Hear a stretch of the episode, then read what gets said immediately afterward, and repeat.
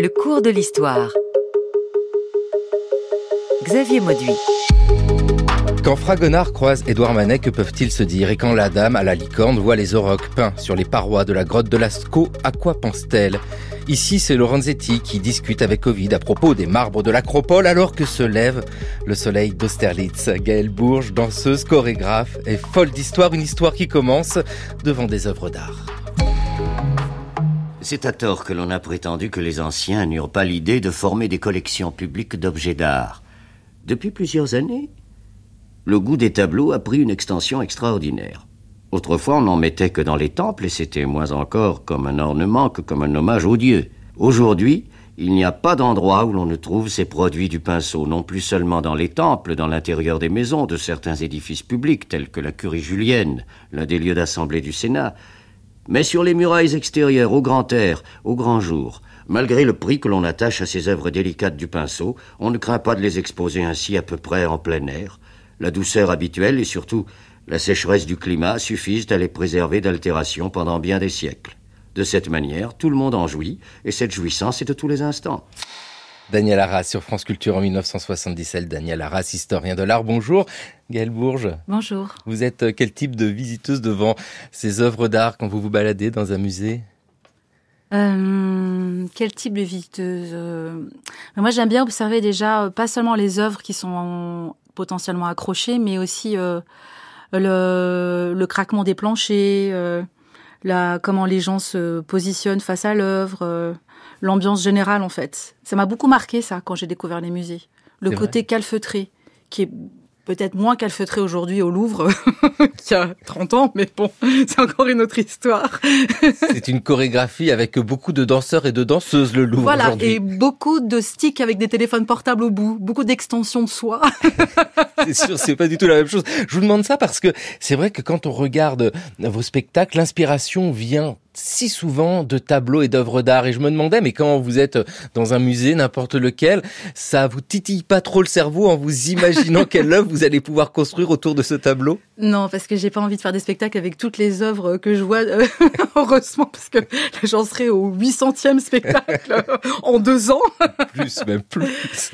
Euh, non, non, non, c'est plutôt... Euh, non, non, tout, tout ne tout ne, me vient pas comme ça. D'ailleurs, il y a des choses que j'ai vues il y a longtemps qui me reviennent ensuite. La, tapisserie de la Dame à la licorne, par exemple, je l'ai, je l'ai, je l'ai découverte euh, il y a longtemps et j'avais aucune idée euh, à, ce moment-là que j'allais faire un spectacle un jour. Euh. j'habitais à côté, en fait, dans un studio petit qui était très très chaud l'été et comme vous le savez peut-être, le lieu où la tapisserie est exposée est climatisé et archi climatisé, donc j'allais là-bas pour le l'air frais.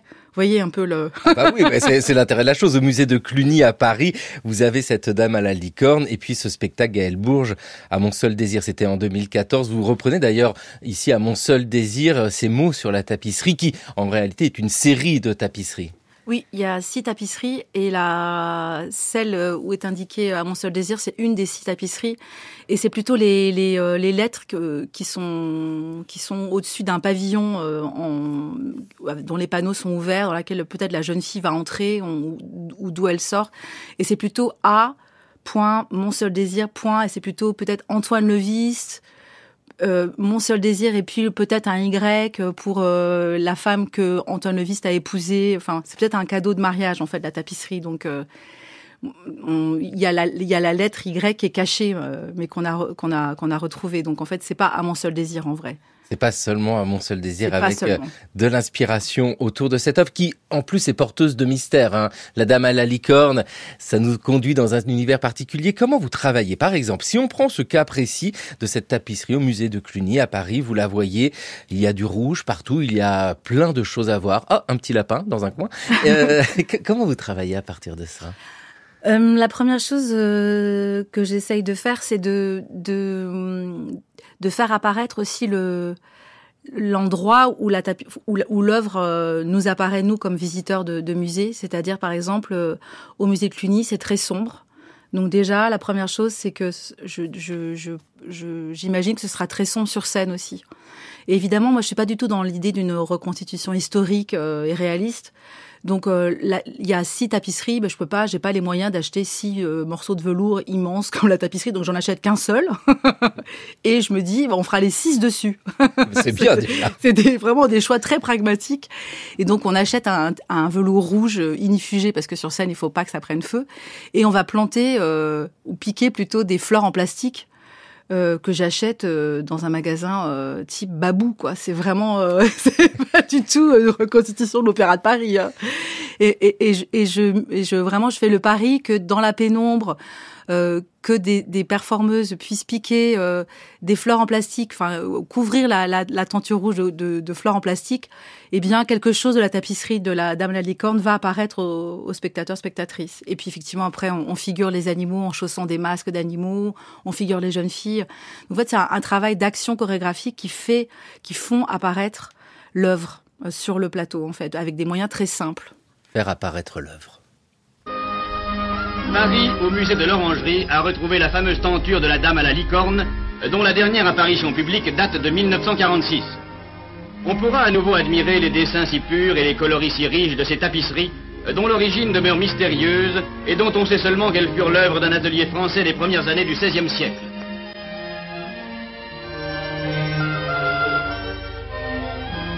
L'auteur des cartons, qui sont autant d'allégories des cinq sens, et la région de France dont ils pourraient provenir, sont encore inconnus.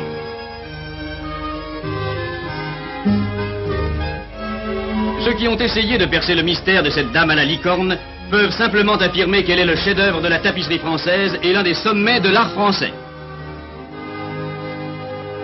Les actualités françaises en 1951 à propos de la Dame à la licorne, vous nous l'avez évoqué, Gaël Bourges, Guillaume Deloris, le poète qui euh, est associé à cette tapisserie, ce qui nous conduit à euh, aller au XIIIe siècle. Vous travaillez sur l'histoire de ces œuvres que vous allez utiliser pour ensuite construire un spectacle?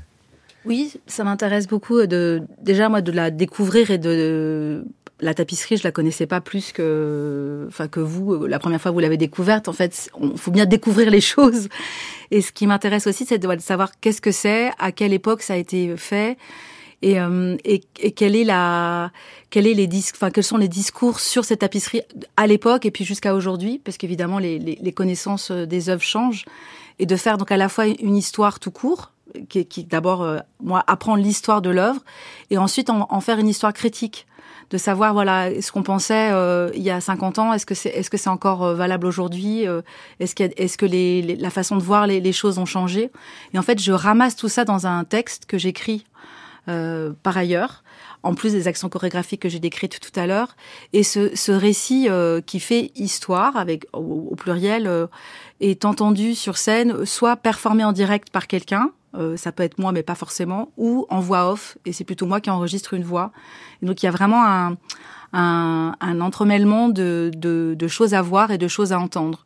Et on peut faire le choix de d'écouter, de ne pas voir, de ne voir et de ne pas écouter, de faire les deux, de s'endormir, parce qu'il y a quelque chose aussi d'assez soporifique que j'assume, que j'assume complètement. non, mais c'est vraiment comme une histoire qu'on, qu'on quand on a la chance d'avoir euh, eu des adultes autour de nous qui, qui racontaient des histoires petits, il y a vraiment cette idée-là aussi de, de pouvoir passer dans un dans un état, euh, je parasympathique en parlant du système nerveux, et de pouvoir vraiment euh, euh, laisser libre cours à une écoute flottante, comme ça, et d'écouter des mots qui arrivent. Et j'aime beaucoup cette idée d'un c'est pour ça que j'écoute beaucoup la radio, d'ailleurs, euh, Xavier Mauduit, parce que je, peux aussi m'endormir avec votre voix, par exemple. Si je suis très fatiguée et qu'à 9h10, euh, j'ai encore sommeil, vous pouvez m'endormir, et c'est très bien. Mais ça me touche particulièrement ce que vous dites là, parce que c'est la magie de ce média, la radio, qui crée une véritable intimité. Euh, la radio accompagne, la radio peut être, vous venez de le dire, dans un lit, peut être dans la salle de bain. La radio est absolument magique parce que elle touche au vivant. Et je sens dans vos spectacles, Gaël Bourges, qu'il y a de ça. Les œuvres sont dans les musées, c'est patrimonial et bien souvent sous vitrine, avec euh, de l'obscurité quand c'est nécessaire.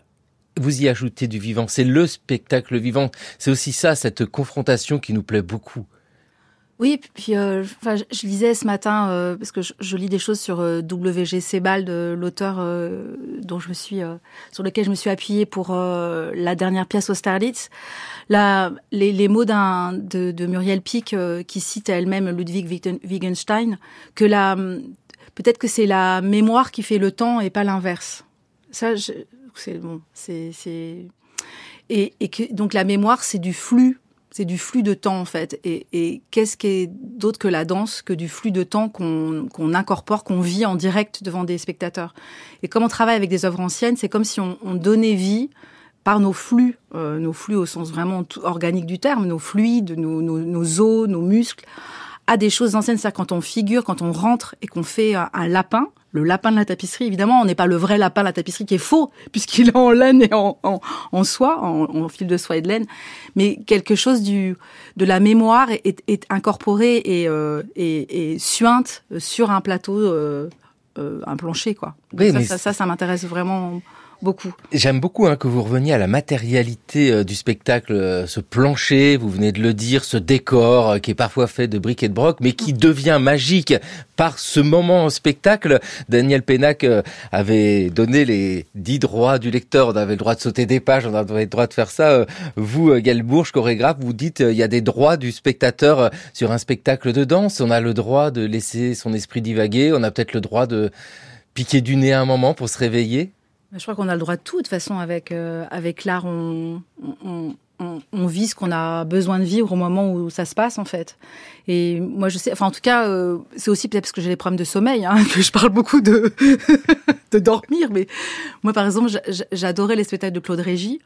Euh, euh, qui est donc ce metteur en scène de théâtre français qui est mort il y a quelques temps parce que je m'endormais très très bien en fait. C'est bon déjà c'était quelqu'un qui qui supportait pas le bruit même même de s'asseoir sur des banquettes de spectateurs. Il, était souvent en salle en, quand on entrait dans la dans la salle de théâtre et il engueulait euh, copieusement le public. Qui faisait trop de bruit. qui faisait trop de bruit. Moi, je me suis engueulée absolument euh, par Claude Régis. J'ai honoré en même temps. Hein. Mais c'est vrai que c'était c'est une expérience où on pouvait vraiment, il y avait tellement d'attention euh, de la part des acteurs. Enfin, c'était très sombre aussi souvent ces, ces spectacles que je m'endormais, mais de façon vraiment royale. Et c'était et, et, et, je, ne dis pas qu'il me, me reste rien du spectacle.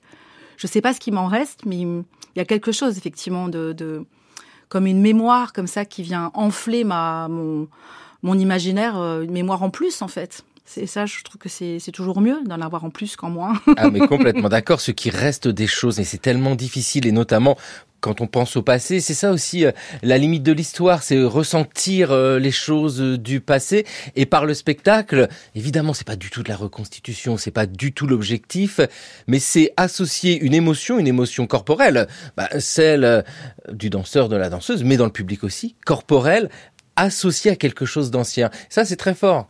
Oui, parce que je pense qu'il y a, enfin, c'est pas que je pense, c'est sûr, il y a une empathie des, spectateurs, spectatrices avec les gens sur le plateau. Même si les, le spectacle travaille à, l'opposé euh, de l'empathie. Je pense par exemple au chorégraphe américain Merce Cunningham, qui lui n'aimait pas du tout ce, ce, ce, ce, rapport empathique entre les danseurs et, le, et les spectateurs, donc il travaillait absolument à l'inverse de ça. Mais quand même, on, on je pense que la, la, s'il y a quelque chose encore qui, qui, qui pour moi est, très opérant dans le fait de se rassembler dans une salle euh, plutôt noire. Euh, alors évidemment il y a le cinéma, mais les gens ne sont pas là pour de vrai. Mais euh, quand les gens sont pour de vrai euh, sur scène, que ce soit un concert de musique ou de théâtre ou danse, c'est quand même une expérience assez bizarre. Enfin, on, on, a inventé ça il y a très très très longtemps. Hein, je pense. C'est c'est quand même étrange d'avoir eu l'idée de faire ça quand même. c'est vrai, c'est étrange et c'est surtout irremplaçable. Et euh, historiens, historiennes euh, de l'univers des spectacles du théâtre le savent euh, très bien. Travailler sur les archives empêche parfois, et c'est la frustration de ressentir l'émotion du moment. Ça, on l'a jamais. Mais j'ai envie de dire, Yael Bouche, un peu pareil pour vous, d'un spectacle à l'autre. Je veux dire, d'une représentation même à l'autre, c'est pas la même chose. Non, jamais. Et puis on n'est pas toujours au maximum de nos capacités. Par exemple, là, on, jouait à, la Maison de la Culture d'Amiens deux, soirs et le deuxième soir, euh, ben en tout cas moi, j'étais pas très satisfaite de ma. C'est étonnant parce qu'on on, on, peut pas vraiment décider comment on a beau voilà se, se, se mettre en condition, etc. Quelquefois, euh, c'est rien, c'est euh, on, normalement, on a de la fumée à un moment donné, la machine à fumer n'a pas marché. Enfin, elle a marché, on l'a tous entendu. Allez, on a dit, pas de fumée. Eh ben ça, ça paraît bête, mais bon, on, on était tous allongés, on doit faire la bataille d'Austerlitz. le texte du récit euh, parle d'Austerlitz, pas de fumée eh ben on a on a roulé comme on doit rouler, mais on a roulé sans fumer. Je pense que ça nous a beaucoup perturbé. C'est perturbant parce que lors de la bataille d'Austerlitz en 1805, effectivement, le brouillard permettait aux troupes de monter sur le plateau de Pratzen. Alors sans fumer, c'était en kikine. Absolument. Et voyez, voilà, voilà, c'est là qu'on fait de l'histoire avec, de, enfin voilà, à, notre façon, c'est que voilà, on, on, on, dit le brouillard de la bataille d'Austerlitz que le texte euh, narre en voix off et on, on, et on, et on diffuse normalement de la fumée, enfin sur scène, sauf que la fumée n'arrive pas. Heureusement que le texte en parle et que du coup on parle du brouillard et du soleil d'Austerlitz, mais euh, mais c'est vrai qu'il y a une émotion du, du performeur performeuse qui est en train de, de voilà de faire son action chorégraphique et il y a quelque chose qui est raté et du coup il y a quelque chose, il y a comme un, une espèce de, de, de, de sentiment déceptif qu'on doit accueillir dans le corps. oui, c'est compliqué parce que ce spectacle Austerlitz, déjà faut le rappeler, on parle de la bataille d'Austerlitz pour les auditeurs, les auditrices, qui est pas d'erreur, hein, c'est pas euh, une reconstitution de la bataille d'Austerlitz euh, des débuts jusqu'à la victoire de Napoléon. Non, non, non. D'ailleurs, c'est le livre aussi, euh, en fait, le, le, spectacle. Euh, emprunte son titre à, au livre d'un auteur allemand que j'aime beaucoup, qui s'appelle donc W. G. Sebald, qui ne traite pas lui non plus de la bataille d'Austerlitz, mais dont le personnage euh, principal s'appelle Jacques Austerlitz. Mais Jacques Austerlitz, effectivement, a un prof d'histoire, un prof d'histoire qui lui parle de la bataille d'Austerlitz, et c'est un moment euh, important du livre. WG Sebald, on dit ses initiales, il ne l'aimait pas, son prénom. Alors on va les laisser en initiales, vous l'aimez beaucoup, bah il est là. Dans la seconde moitié des années 60, pour des raisons tenant en partie à mes recherches, et en partie à des motivations que moi-même je ne saisis pas très bien, je me suis rendu à plusieurs reprises d'Angleterre en Belgique, parfois pour un jour ou deux seulement, parfois pour plusieurs semaines. Au cours de l'une de ces excursions belges, qui toujours me donnait l'impression de voyager très loin en terre étrangère, je me retrouvais, par un jour radieux de l'été commençant, dans une ville qui jusqu'alors ne m'était connue que de nom, Anvers. Dès l'arrivée, lorsque le train franchit à faible allure le viaduc flanqué des deux côtés de bizarres tourelles pointues, pour s'immobiliser sous la sombre verrière de la gare, je fus saisi par un sentiment de malaise qui persista tout le temps que dura mon séjour en Belgique. Olivier Martineau qui lisait cet extrait d'Austerlitz de Sebald. Euh, dites-nous, ça parle de quoi Austerlitz? Alors si c'est pas la bataille d'Austerlitz, il y a ce personnage qui s'appelle Austerlitz. C'est quoi le procédé du livre? Euh, C'est un procédé de, de mémoire qui remonte à la surface d'un de la conscience de quelqu'un qui s'appelle donc Jacques Austerlitz. Et c'est un procédé d'enchassement. Je dirais que l'écriture de Sebald est assez euh, euh, connue pour ça, c'est-à-dire que la, les, il, est, il y a des récits qui s'enchassent les uns dans les autres. Donc ça, c'est très, c'est très beau parce que le narrateur raconte l'histoire de quelqu'un qui lui-même raconte une histoire. Et donc il y a vraiment euh, euh, Ostalis me disait que Vera lui avait dit, que le cordonnier lui avait dit. Donc il y a vraiment comme ça des, une écriture en espalier. Et en fait, c'est pas tant que de faire l'histoire justement euh, de son passé, parce que Jacques Ostalis ne, connaît pas son passé justement, que de d'être, euh, je dirais littéralement euh, attaqué par des blocs qui remontent dont on ne comprend rien. Et ça, c'est vraiment l'histoire effectivement, comme comme je citais Muriel Pic qui cite euh, Wittgenstein, que la que c'est la mémoire qui fait le temps et pas l'inverse. Et donc, et la mémoire peut attaquer parce que quand la mémoire est traumatique et qu'on a et qu'elle est qu'elle est trouble et, et ah ben on comprend pas ce qui arrive. Et Jacques Ostaliste en tombe malade d'ailleurs hein, de, de, son de, de, ce passé qu'il ne comprend pas. Et donc en fait, on, on apprend peu à peu dans, dans la grâce au, à la voix du narrateur. Euh, l'histoire de, de, Jacques Austerlitz, qui a déjà, quand on, enfin, qui a à la fin du roman une cinquantaine d'années en fait, et qui finit par euh, euh, découvrir euh, ce qui s'est passé pour lui. Gaël Bourges, vous reprenez ce procédé dans votre spectacle Austerlitz. Mon grand-père paternel avait choisi de venir vivre en Allemagne après la guerre, malgré sa longue captivité en Basse-Silésie, qui était allemande en 1940. C'était Joffre pour le Nouvel An on organisait des soirées déguisées. À l'époque, Berlin était un champ de ruines. Mes grands-parents étaient allés voir une pièce de Bertolt Brecht à Berlin-Est, parce que c'est là que Brecht était revenu travailler après-guerre. Quand j'avais demandé à mon grand-père comment ils avaient pu franchir le mur qui séparait l'ouest de l'est de la ville en pleine guerre froide pour aller au théâtre, il m'avait répondu ⁇ Ah mais c'était simple pour nous ⁇ J'avais compris qu'il voulait dire ⁇ Nous le camp des vainqueurs ⁇ et qu'il se comptait dedans.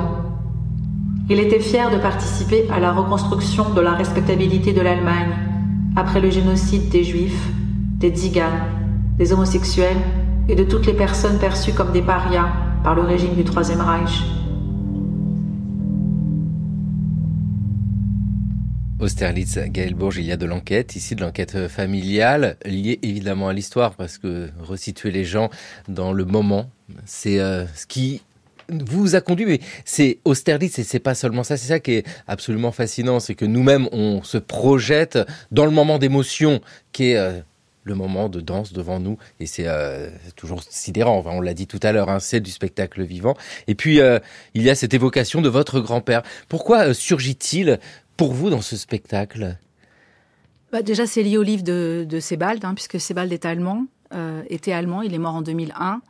Et hum, euh, ce qui, en tout cas, avant de, faire de l'histoire, on, on, enfin moi j'en fais pas d'ailleurs euh, au sens euh, historien historienne du terme, mais euh, on est dans l'histoire de nos, parents, grands-parents. Et je trouvais très étrange, enfant, d'aller en Allemagne régulièrement. on, y on y allait, enfin on passait beaucoup de Noël là-bas. Et comme on, je, je sais plus comment, j'ai su, mais très rapidement, dans mon enfance, j'ai su qu'il s'était passé quelque chose de grave.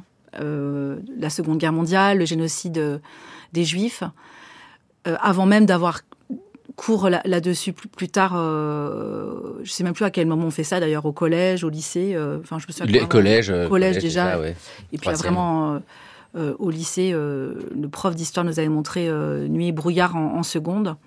Mais même avant, parce que je me souviens, j'étais encore à l'école primaire, je trouvais étrange d'aller en Allemagne et j'étais gênée. Aussi parce que ma grand-mère qui vivait en Allemagne disait les sales boches. Enfin, il y avait tout aussi tout un, un, un, un racisme hein, envers, envers les, les, le peuple allemand, alors même qu'il vivait là-bas. Et puis, euh, on était toujours dans des cités, euh, euh, alors militaires, je sais plus. Enfin, en tout cas, l'immeuble à Berlin dont je parle dans, dans Austerlitz, c'était vraiment une cité militaire, la cité Joffre à Berlin. Donc j'ai la photo d'ailleurs sous les yeux. Vous l'avez apporté aujourd'hui. Voilà. Euh, mais en tout cas, c'était vraiment des immeubles de la reconstruction. Donc ça me faisait un effet aussi assez particulier de voir ces immeubles des années 50. Enfin, moi, je savais pas que c'était les années 50, mais toujours les mêmes. En plus, on, on changeait de ville. Euh, euh, on n'était pas toujours dans les mêmes villes à Noël et c'était toujours les mêmes immeubles. Donc je trouvais ça étrange de voir mes les mêmes grands-parents dans dans d'autres immeubles avec les mêmes la même architecture. Et j'arrivais pas à comprendre en fait. Euh, mon, mon, père avait donc vécu en Allemagne, il avait été au lycée, euh, enfin au lycée allemand à Berlin, enfin au lycée français pardon à Berlin. donc il y avait tout ce rapport à l'Allemagne. Mon, grand-père était très germanophile, il, il lisait du Goethe euh, en allemand au petit déjeuner. Euh, je comprenais pas un très trop mot d'ailleurs. Euh. Et donc j'étais j'étais vraiment gênée. Donc j'ai mis du temps à comprendre ce qu'il avait fichu en Allemagne après la guerre. Et j'étais encore plus surprise d'apprendre qu'il avait été en captivité, donc prisonnier prisonnier de guerre en Allemagne, enfin en Silésie. Je me disais c'est quand même étrange de passer cinq ans en captivité et de de rentrer chez lui en 1945 et de repartir en 47. Ça vraiment. Euh, donc j'ai découvert beaucoup plus tard ce qui, euh, le, pourquoi. Et c'est évidemment un secret de famille. Enfin, comme je dis évidemment, parce que souvent quand on, quand les, les, les, grands, quand on est petit, ne parlent pas de quelque chose, c'est qu'il y a un problème en général. Et, et, voilà, quelque chose de pas très, de pas très heureux. Et donc ça, ça m'a beaucoup marqué cette euh, parce que moi donc j'avais tout, j'ai développé tout un imaginaire avec l'Allemagne, tout en étant gênée d'avoir un imaginaire avec l'Allemagne. Et je dirais que vraiment Évidemment, après, j'ai eu cours sur la Seconde Guerre mondiale et, euh, et, euh, et, puis j'ai fréquenté l'Allemagne autrement que par mes grands-parents et, les Noëls euh, là-bas. Mais ça, ça a été vraiment un, important pour moi jusqu'au choc en seconde, justement avec mon un professeur d'histoire. Je sais que les invités en, en parlent souvent ici, le, le, le la, la, la, mémoire très vive de profs d'histoire qui ont marqué pour toujours euh, nos enfants soient adolescents, et c'est mon cas aussi. Donc c'était euh, Michel Fragonard, euh, qui n'est plus de ce monde malheureusement, qui, sans crier gare, en tout cas dans mon, dans mon souvenir, nous avait projeté en classe Nuit brouillard dans la. C'était où? C'était au lycée La Canale, à Sceaux. Donc, choc total. Je n'ai pas pu le, je ne veux toujours pas le revoir de, puisque j'ai gardé cette, cette chose très vive. Et donc, du coup, voilà, il y a quelque chose qui s'est compacté dans mon, dans ma conscience entre ces, ces, ces Noëls en Allemagne, la captivité de mon grand-père, nuit et brouillard, avec cette mauvaise conscience totale que j'ai, qui, qui, qui, qui, qui, qui est apaisée euh, par ces balles pour moi. Même si lui, il a, il a vécu avec cette mauvaise conscience jusqu'à sa mort. Mais c'est comme si euh, je faisais partie voilà, des personnes non, non juives qui, qui, qui portent toujours cette, euh, cette, cette tragédie qui est qui fait qu'on peut, enfin, qu'on peut pas être pleinement heureux en fait, enfin, comme toutes les tragédies d'ailleurs, hein, la colonisation, etc. C'est et effectivement, pour moi, il y a que l'art qui peut qui peut m'en consoler, même s'il n'y a pas de consolation en vrai. Mais balles me consolent parce que lui, il travaille que là-dessus en fait, que sur sa mauvaise conscience d'avoir été un Allemand né en 1944 euh, dans une Allemagne euh, euh, tout juste, même pas sorti du nazisme et, euh, et de pas pouvoir vivre là-bas. Lui, il a carrément, il, il a émigré en Grande-Bretagne. Il ne supportait pas ses prénoms, comme vous l'avez dit, parce qu'il trouvait que c'était vraiment des, prénoms typiquement nazis. Donc, il a mis des initiales et il se faisait appeler Max pour vous dire à quel point ça, ça a bouleversé son, son, son, identité. Et il a vécu vraiment euh, euh sous la planète Saturne, quoi, de, enfin, qui était sa planète de naissance, puisqu'il était assez intéressé par les signes du zodiaque, mais dans une mélancolie infini, en fait. Et se sentir concerné par ce que vous évoquez, ces génocides, et quel qu'il soit, hein, qu'il s'agisse de ce qui est lié euh, à l'esclavage, de ce qui est lié à la Shoah, c'est en cela qu'il s'agit de crimes universels. Ça concerne tout le monde, c'est universel, avec ce secret de famille que vous évoquez, Gaël Bourg. Vous l'avez euh, connu à quel moment? Déjà, qu'il y avait un secret, et puis surtout, quel était ce secret? C'est beaucoup plus tard? Euh, bah le, le secret, euh, je, je l'ai su ouais, vraiment très très tard. Euh, c'est mon, mon, mon grand-père l'a livré à, à, un de mes frères déjà, euh, pas très longtemps avant sa mort. Donc c'était déjà euh, dans les années euh, presque 2000. Hein, donc et, et, et, puis mon, mon grand-père l'a dit à, à, à, un de mes frères, mais pas à moi. Et en fait, moi, c'est ma grande tante qui m'a qui m'a qui me l'a dit euh, mais j'avais déjà presque enfin c'était en 2000 euh, je sais pas euh, 2010 enfin c'est donc c'était il y a il y a il y a 15 ans une quinzaine d'années en fait. Ma grand tante est, morte il y a très peu de temps d'ailleurs. Euh, c'était la donc la petite sœur de mon de mon grand-père et elle est voilà c'est c'est c'est la, la, la, dernière euh, personne de la génération de la de la de la guerre. Donc c'est c'est aussi une mémoire une mémoire qui qui s'en va en fait. Donc c'était euh, enfin, et, le, le, secret est, est tout est, tout simple euh, et c'est parce que et il est il est très courant dans les familles euh, pendant la guerre. Euh, mon grand mon grand-père a eu un enfant avec une personne quand il était en captivité en Silésie. Et, et, en fait, il a le village où il avait été. donc lui, il était, il a été envoyé dans, pour travailler dans une ferme. Et là, le village était à une, moins d'une centaine de kilomètres de Berlin je pense que c'est pour ça qu'il est parti à Berlin. Et ce qui est très euh, bouleversant, c'est qu'il a, il a, il a certainement, enfin, ma grande tante, donc sa petite sœur, m'a dit qu'il avait voulu revoir la mère et l'enfant quand il habitait à Berlin. Ah, il est revenu à Berlin avec sa, femme légitime et, et, euh, et, mon père. Euh, et puis il a eu un, un, deuxième fils. Et il a, il a pris sa voiture et il a à 10 km, il a fait demi-tour. Il a jamais revu euh, cette femme et cet enfant. Et moi, j'aimerais beaucoup rencontrer cet oncle s'il est encore vivant, parce que c'est un. Donc, il est. Euh, C'était donc une, une polonaise. Euh, donc, j'ai un oncle. j'ai un oncle franco-polonais en fait quelque part. Et mon père, qui n'écoute pas cette émission, je pense, il en faudrait. tout cas, il faudrait, ne sait pas qu'il a un demi-frère polonais. Et Mais je pense que toute ça, voilà, que, que je pense qu'il aurait, ce serait chouette qu'il le sache un jour parce que il, il comprendrait pourquoi il a passé autant de temps en Allemagne aussi. Et ma grand-mère savait, par contre. C'est très important ce que vous dites là, savoir, mais simplement pour comprendre sa propre existence, connaître le passé, pour comprendre son existence. Je regarde la photo que vous avez apportée, Gaëlle Bourges. Effectivement, elle ne dit rien en soi. Cette photo, elle représente quoi? C'est un immeuble? Donc c'est l'immeuble euh, où mes grands-parents ont vécu justement à partir de 1947. Donc le retour en Allemagne pour mon grand-père à Berlin, pas très loin du village de, Silésie. Et donc c'est une, photo que mon oncle, donc le, petit frère de mon père, a, a faite, parce que mon, mon, oncle a fait beaucoup de photographies en noir et blanc, donc en argentique. Et c'est vrai que comme beaucoup de photos de maison, euh, Euh, ou d'architecture, c'est des photos, enfin c'est une, photo silencieuse, mais comme les photos en général. D'ailleurs, on ne l'a pas dit, mais c'est important de préciser que dans l'écriture, dans les livres de Sebald, euh, le texte est constellé de petites photographies en noir et blanc. Et dans votre spectacle aussi Austerlitz. Absolument. Donc cette photo, par exemple, est projetée en, sous forme de diapositive. Et donc c'est un immeuble euh, d'une cité militaire euh, qui s'appelle la cité Joffre, qui existe toujours d'ailleurs, qui, qui montre donc un, immeuble des années 50, euh, carré, avec des fenêtres carrées. Il n'y a pas une âme qui vive sur la photographie. C'est plutôt en plein jour. Et c'est étrange aussi que mon oncle soit retourné photographier l'immeuble. Donc là, la photo date de 1977. Euh, je crois que vous avez passé une archive de 1977 de, Daniel, de Daniel, Arras. voilà. Donc voilà, on retombe sur nos pieds. C'est rigolo, les concordances de dates comme ça. Et j'aime beaucoup aussi, il y a la légende euh, écrite par la main de mon oncle, je pense, à l'arrière. Mon oncle qui est mort aussi euh, aujourd'hui. Berlin, mai 1977. Et il a ajouté au crayon papier. Donc ça, c'est au, plutôt au, au, feutre noir. Et au crayon papier, il a mis Famille Bourges. Donc c'est mon nom de famille. Hein. Deuxième étage à droite, Cité Joffre.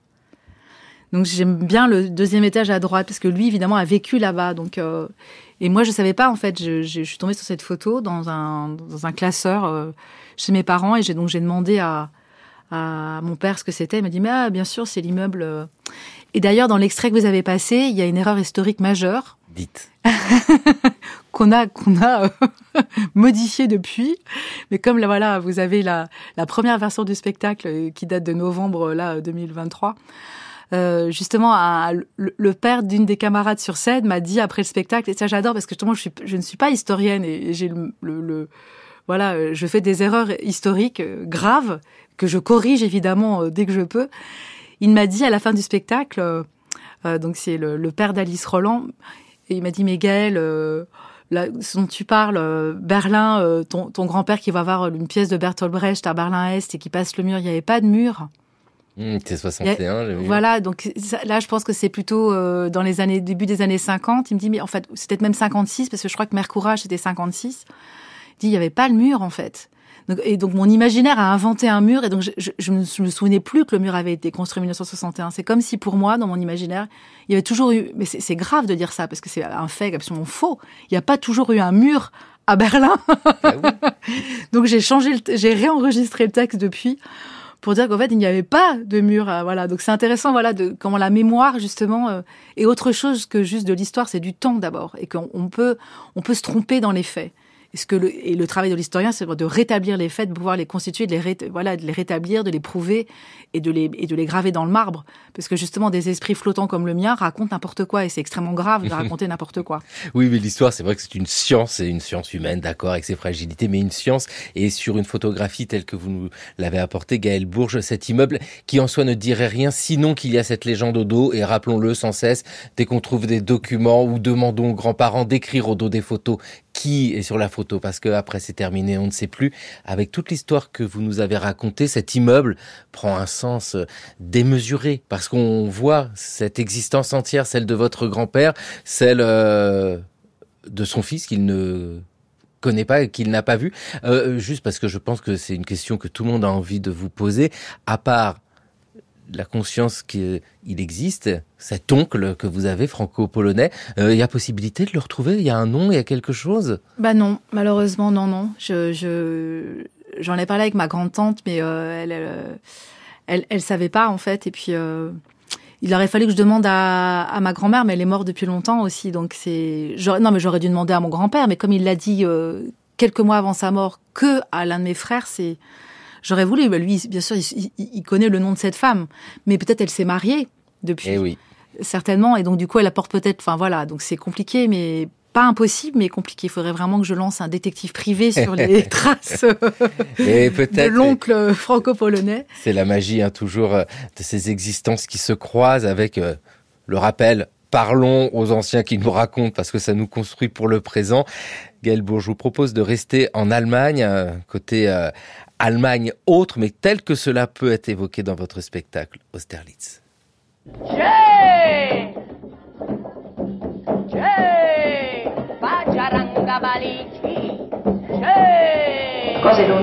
Bien sûr, plus jamais je ne vivrai là-bas. Moi, je veux être libre. Moi, je trouve que le gouvernement devrait collaborer avec les pays occidentaux, comme les Polonais et les Hongrois. Comme ça, les Allemands de l'Est pourraient avoir de l'argent et voyager. Parce que moi, je connais beaucoup de gens là-bas qui veulent rester et qui veulent changer la société. Honecker, c'est un vieux type malade. C'est un menteur. En fait, ce gouvernement commence à faire comme les autres, les nazis. Ils se disent communistes, mais pour moi, ce ne sont pas des communistes.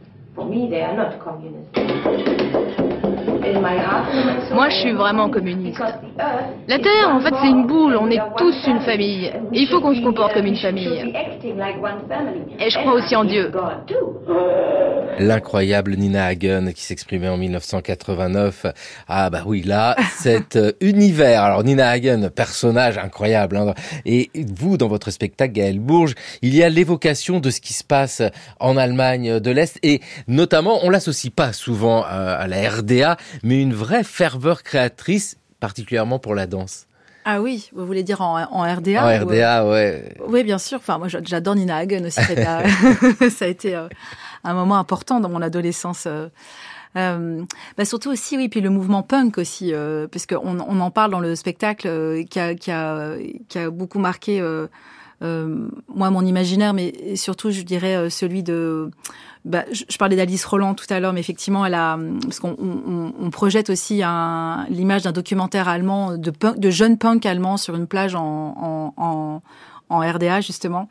Et c'est vrai que cette euh, oui, bien sûr, le, les, les, totalitarismes euh, font sauter des. enfin, je veux dire, puisqu'il appuie avec un couvercle tellement lourd sur la tête des gens, les gens font sauter les, les verrous. Euh, comme ils peuvent en fait avec la, musique le, le, le ou l'art en général effectivement. Donc c'est des c'est même si on n'est pas contemporain de cette époque-là enfin certains d'entre nous étions à peine nés ou d'autres même pas mais c'est c'est des c'est des des forces vives extrêmement puissantes de d'en découdre en fait de de de détruire euh, de détruire les totalitarismes les, le, les, les, empêchements à, à, à, être libre puis je pense que voilà c'est l'Allemagne euh, de la fin euh, d'après-guerre euh, à, être. Enfin, on voit aussi des films de, de Rainer Fassbinder. Je veux dire, c'est, je pense que ça a été insupportable d'être euh, d'être un jeune Allemand après-guerre en fait. Donc, c'est comment comment tout détruire. C'est et c'est une vraie, une vraie question parce que est-ce que est-ce qu'il faut est-ce qu'il faut détruire toujours? Mais non, est-ce qu'il faut détruire toujours? C'est une vraie question. Est-ce que dans cette destruction on participe pas à une construction qui a lieu. Et c'est euh, ce qu'on voit d'ailleurs dans ce spectacle Austerlitz parce que en toile de fond on a une histoire de la danse de la chorégraphie. On le on le voit en toile de fond. Et ce mouvement punk allemand dans ces années-là bah c'est un moment de cette histoire oui, parce que justement, l'histoire, c'est pas seulement l'histoire des, académies, en fait, ou de la, de la belle danse euh, classique, par exemple. C'est euh, toutes les danses, c'est tous les corps qui dansent, qui, et donc les, corps qui se jettent les uns sur les autres aussi dans un pogo, par exemple. Et en effet, comme nous, on, s'est rencontrés dans le milieu de la danse, on n'est pas tous danseurs, danseuses sur le plateau. Il y a aussi euh, Stéphane Montero qui est, qui est musicien, mais qui a voulu être danseur lui, il a complètement euh, adoré Fame, la, série Fame quand il était adolescent. Et c'est effectivement euh, toutes les danses euh, ont, des histoires et de toute façon nos corps ont des histoires. Donc le fait de, danser un slow dans une boom quand on dans les années 80, quand on a 12 ans, ou de, fantasmer sur les pogos, sur le pogo des, jeunes punks allemands, ça fait partie des, histoires de, des, danses en fait. Et effectivement, on fait ces histoires c'est pas seulement là peut-être la particularité de, ce spectacle, c'est qu'on fait pas seulement l'histoire avec euh, l'histoire par exemple de, la de la Seconde Guerre mondiale ou l'histoire de la colonisation en Algérie par exemple, c'est aussi l'histoire des danses qui traversent aussi, qui sont aussi qui ont trait au champ politique en fait. La danse post-moderne des années 60 aux États-Unis 60-70, c'est aussi une danse qui naît euh, avec le mouvement hippie, mais aussi dans un moment ultra capitalisme capitaliste des États-Unis où il y a du travail pour tout le monde et en même temps il y a la guerre du Vietnam. Et donc c'est des gens qui veulent en, finir avec le, le, spectacle académique avec euh, les boîtes noires avec les costumes avec les lumières et qui disent euh, euh fuck la lumière, je dis ça vraiment exprès, hein, fuck la lumière, fuck les costumes, vive le mouvement, piéton, euh, n'importe qui peut danser, les non-danseurs sont tout aussi euh, intéressants à regarder qu'un danseur euh, virtuose, etc., etc. Donc en fait, les histoires des corps sont, ont, trait à, l'histoire tout court et, et, aux histoires politiques en fait. Donc le punk est vraiment est lié avec l'Allemagne de l'Est, la, la postmodernité américaine avec Steve Paxton, Anna Alprin, Yvonne Rainer a, a, trait à la guerre du Vietnam et et, et, avec le capitalisme aussi, malheureusement, mais c'est comme ça. Et donc, je pense que c'est hyper important de, de, de faire cette histoire-là, de, de, de, faire sortir les traces, les détails de ces moments-là. C'est pas juste ah il y a des super danseurs, chorégraphes qui font de la danse contact. C'est extrêmement, c'est intéressant. La, enfin pourquoi la danse contact, qui est ce, ce, travail vraiment de flux entre deux personnes, dans un continuum où même les accidents n'arrêtent pas la chose, que ça naît en même temps que la l'espèce d'explosion euh, totale du capitalisme d'après-guerre. Et bien sûr que Steve Paxton était euh, anticapitaliste, mais quand même, c'est intéressant d'aller dans les détails. L'histoire fait ça. De relier tout cela. D'ailleurs, euh, Gaël Bourges, vous avez prononcé un nom qui nous oblige à interrompre quelques secondes l'émission. Vous avez osé dire, mais merci vivement à vous, vous avez dit fame. Sometimes I wonder where I've been, who I am. Cet établissement n'a pas d'école que le nom. Vous n'y serez pas mieux traité parce que vous avez du talent. Au contraire, vous y travaillerez deux fois plus. Je me moque que vous dansiez bien ou que vous ayez beaucoup d'esprit et des arcs-en-ciel en guise de vêtements. Mais si vous ne consacrez pas le temps qu'il faut à vos études scolaires et académiques, alors dehors.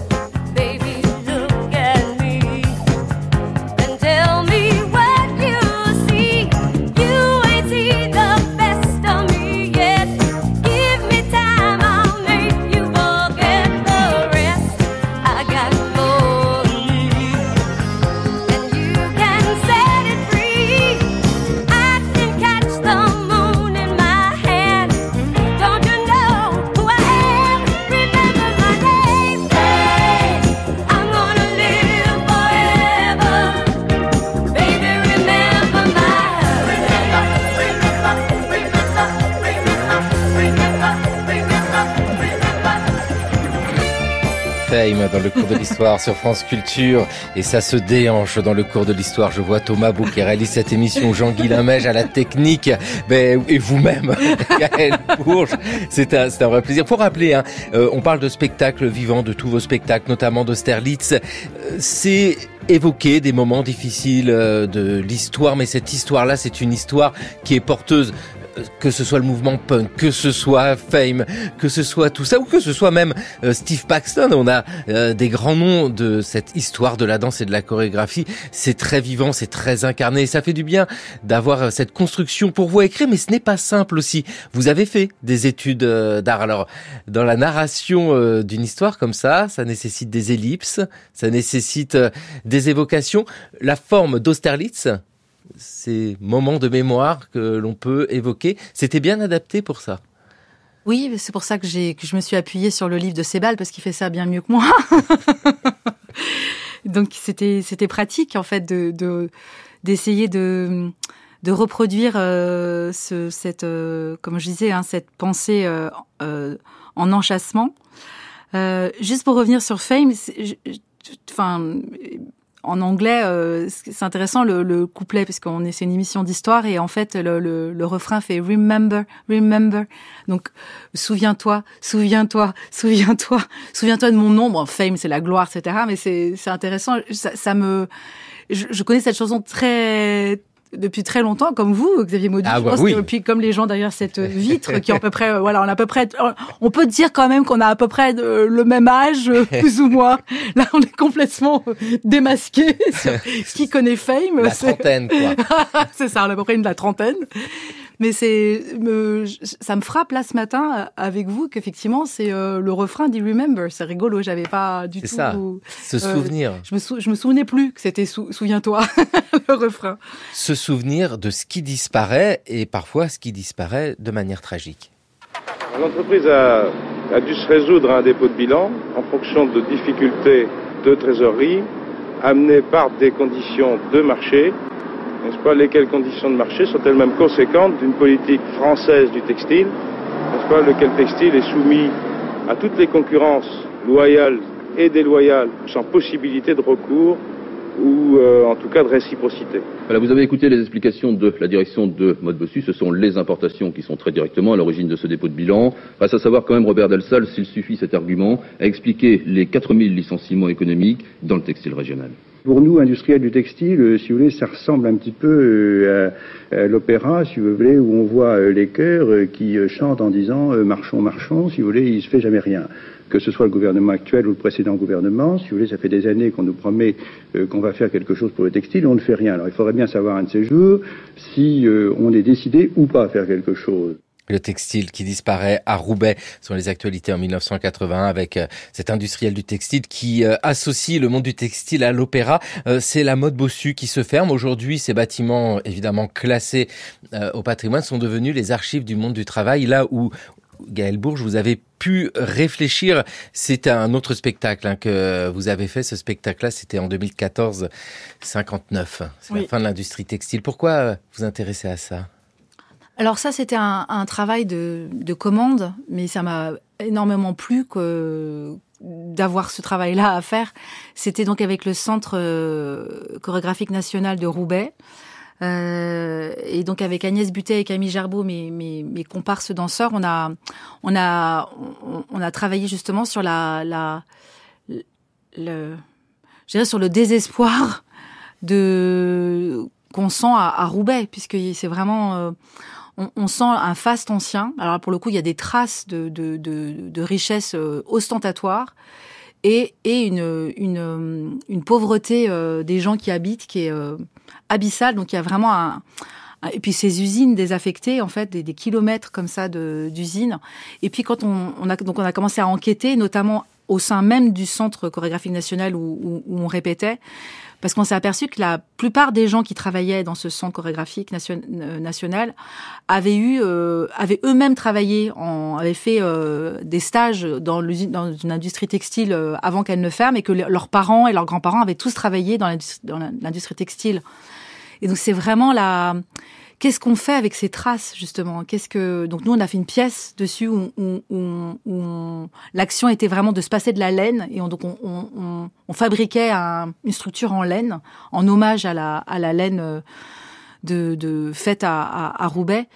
Et, et c'est toujours oui l'idée de, de, de de faire euh, pas seulement de, de, de travailler sur ce qui a été consigné par les historiens et historiennes, mais de restituer J'aime bien cette idée de ce que Sebald fait d'ailleurs dans ses livres, de restituer la mémoire des gens qui sont morts, la, mémoire des, euh, oui, des, ouvriers ouvrières dont on, enfin comme dit Walter Benjamin, ça m'a beaucoup frappé quand j'ai enfin compris euh, ce qu'il disait dans sur le concept d'histoire, que l'histoire est, surtout celle des vainqueurs et que euh, quand est-ce qu'on fait celle des vaincus en fait? Enfin, c'est le, je pense qu'il y a, enfin, elle, est faite hein, aujourd'hui. Euh, de... Elle s'écrit sans cesse, mais euh, elle s'écrit sans cesse, mais peut-être que justement, enfin, à, l'endroit où je suis moi, qui est l'endroit des spectacles, je je ne fais que ça en fait, c'est de donner corps à des à des mémoires de gens qui disparaissent. C'est-à-dire que le, le, oui, le, le le, le, monde se dépeuple en fait de, de, des traces des gens. Donc, puisque j'ai un corps et qu'on, enfin, on est tous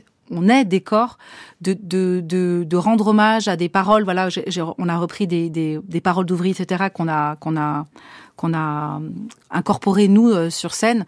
C'est leur rendre hommage en fait, c'est de restituer quelque chose qui, qui ne fait que disparaître en fait. C'est comme de, de, rattraper la pelote de laine qui, bon bah, c'est notre sort à tous et toutes, hein, mais euh, c'est quand même de, elle se, elle se dévide, mais moi je la, je la, je la re, je la, je la réenroule en fait. Je fais que ça, comme une espèce de, voilà, une parc. voilà, c'est ça, persévérer pour restituer ce qui disparaît et par exemple, il s'agit de modèles féminins.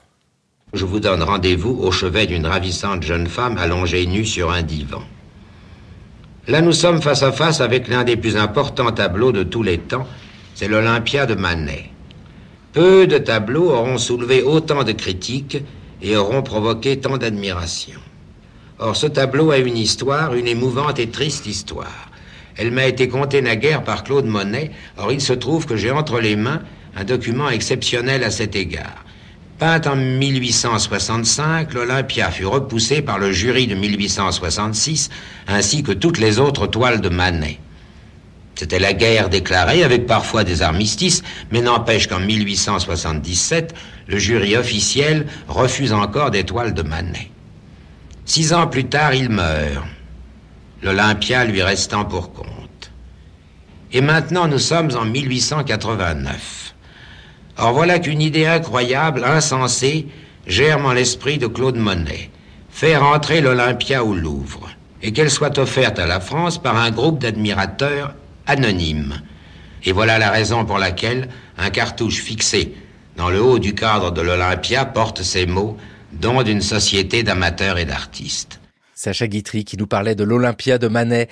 Dites-moi, Gaël Bourges, pourquoi vous êtes-vous intéressé à l'Olympia de Manet C'est votre spectacle qui s'appelle La bande à Laura. Pour beaucoup de raisons, mais euh, bah déjà, il y en a deux essentielles. Ça m'intéresse toujours aussi de, voir comment une œuvre a, a pu faire scandale en 1865 à tel point même que euh, Édouard Manet était tellement déprimé euh, que sa toile ait été refusée euh, au salon des beaux-arts officiels qu'il a vraiment fait, d'après ce que j'ai lu, hein, une, vraie dépression nerveuse. Hein. Vraiment, il s'est complètement enfermé pendant plusieurs mois. Je crois qu'il y a des, il était insulté de toutes parts par par les, les, les, enfin par la presse, par et par les, la communauté d'artistes ou de ou, ou de, visiteurs visiteuses de euh, du salon et est-ce que, est-ce que voilà, est-ce que ça fait encore scandale aujourd'hui Elle est au musée d'Orsay maintenant, puisque le 19e a migré à Orsay, mais euh, euh, j'ai pas l'impression que ça fasse scandale encore. Donc c'est intéressant. Qu'est-ce qui, qu'est-ce qui fait scandale en à une époque, il le fait plus aujourd'hui. C'est l'œuvre de Bourdieu, le sociologue, quand il travaille sur Manet. C'est vrai que pourquoi ces tableaux ont fait scandale et quand euh, nous parlons de l'Olympia d'Édouard Manet, on oublie souvent qu'il n'y a pas que l'Olympia sur le tableau. Il y a quelqu'un d'autre. Absolument. Et donc, et là, donc la deuxième raison essentielle euh, aussi, c'est qu'il y a deux femmes sur ce tableau. Euh, qui ont été complètement oubliées. Alors ça, c'est vraiment le, le, le, une problématique vraiment profonde, c'est que les, les, les, gens qui posent sont, sont, souvent d'illustres, enfin, ne sont pas retenus par, euh, par l'histoire de l'art. Or, en l'occurrence là, ces deux femmes euh, ont, ont, un, ont une identité connue, déjà à l'époque de Manet et donc encore aujourd'hui. Et, et voilà, et il y a donc Victorine Meurant, qui est cette femme qui a posé euh, nue pour pour Manet qui est au premier plan allongée sur le lit, et une autre femme noire qui dont on connaît le prénom seulement, Laure, puisque Manet a, consigné son nom dans un, dans un carnet euh, quand elle posait pour lui, dont, dont, on ne connaît pas le nom de famille malheureusement, pour une raison, peut-être pour la raison euh, de, de, de l'esclavage qui a été aboli pour la deuxième fois euh, quelques temps avant, et peut-être que son nom de famille a été avalé par la machine esclavagiste comme souvent les, les anciens esclaves, ou peut-être aussi pas consigné dans le dans le dans le registre des loyers parce qu'on on a retrouvé son prénom aussi. Elle habitait 11 rue de Vintimille sous la place de Clichy où Victorine Morand vivait aussi. Enfin, Victorine Morand vivait à côté, donc près de la place de Clichy. Manette étant au boulevard des Batignolles, donc enfin pas très loin. Et donc elle a, euh, c'est voilà, ces femmes ont beaucoup posé d'ailleurs pour Manet, mais pas que. Donc c'est des modèles qu'on retrouve dans, dans, dans, beaucoup de tableaux euh, de peintres de la même époque. Donc je trouve ça extrêmement triste aussi que ces gens qui ont été importants parce qu'ils ont prêté leur euh, leur leur présence leur, leur intelligence, leur, euh, leur façon de, de, de, de, se mouvoir à, à des peintres, ou beaucoup hommes d'ailleurs, mais il y avait aussi des, des, des peintresses à l'époque, hein, comme euh, Berthe Morisot, et qu'on oublie leur nom, alors que effectivement, euh, je pense que c'était c'est vraiment des gens, enfin. On, évidemment, le, le, talent revient aux gens qui dessinent, qui peignent, qui sculptent, mais il y a aussi la, la, la, présence au monde de, de ceux qui posent. Donc c'est effectivement on les oublie. Notamment, c'est souvent les femmes qu'on oublie euh, en l'occurrence dans les nus, parce qu'il y a beaucoup plus de nus féminins que de, que de nus masculins. Donc voilà, la bande à Laura redonne une identité à ces femmes et, et raconte ce qu'on sait assez peu d'ailleurs de leur histoire. Et puis vous, Gaël Bourge, vous donnez de l'émotion par euh, la présence physique devant nous des danseurs, des danseuses liées à ces présences anciennes, restituées. Vous l'avez euh, utilisé comme mot, c'est peut-être ça aussi. Vous nous avez dit, on peut oh, piquer du nez devant un spectacle ou euh, en écoutant une émission de radio. Je suis persuadé qu'aujourd'hui, avec cette émission dans le cours de l'histoire, personne ne s'est endormi. Merci vivement à vous. Merci à vous. C'était très généreux. Merci. beaucoup. Il est temps pour nous de retrouver Gérard Noiriel. C'est le pourquoi du comment.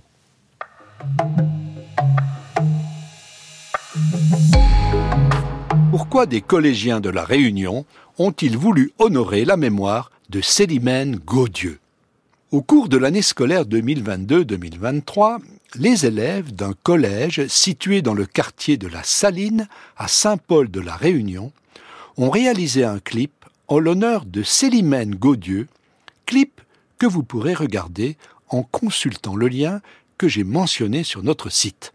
Née à Saint-Paul le 20 avril 1807, Célimène Gaudieu était la fille d'une esclave d'origine malgache qui fut affranchie après son mariage par son époux Louis-Edmond Jans, un créole blanc. En 1839, Célimène épousa Pierre Gaudieu. Né dans un village du Périgord, il s'était engagé dans la gendarmerie coloniale, ce qui l'avait conduit jusqu'à la Réunion en 1837. Il démissionna de la gendarmerie devenir maréchal ferrant, et Célimène s'occupa de l'auberge qu'ils avaient ouverte à la Saline. En juillet 1852, Pierre Gaudieu décéda durant l'épidémie de variole qui toucha l'île, laissant Célimène avec cinq enfants à charge. Bien qu'elle n'ait pas fréquenté l'école, Célimène avait appris en autodidacte à lire et à écrire, puis à versifier en créole comme en français. Quand la diligence transportant les voyageurs de Saint-Paul dans les hauts du pays s'arrêtait devant sa petite auberge, elle leur offrait des liqueurs ou un repas, puis elle prenait sa guitare, bien qu'elle ne sache pas en jouer, pour chanter les airs qui lui passaient par la tête.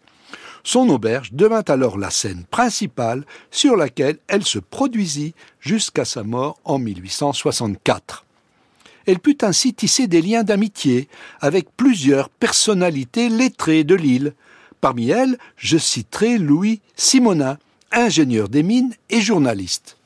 Dans son voyage à l'île de la Réunion, paru en 1861, il évoque la muse des trois bassins, comme on la surnommait à Saint-Paul, en la décrivant ainsi. Célimène improvise et chante à la fois ses vers en s'accompagnant à la guitare.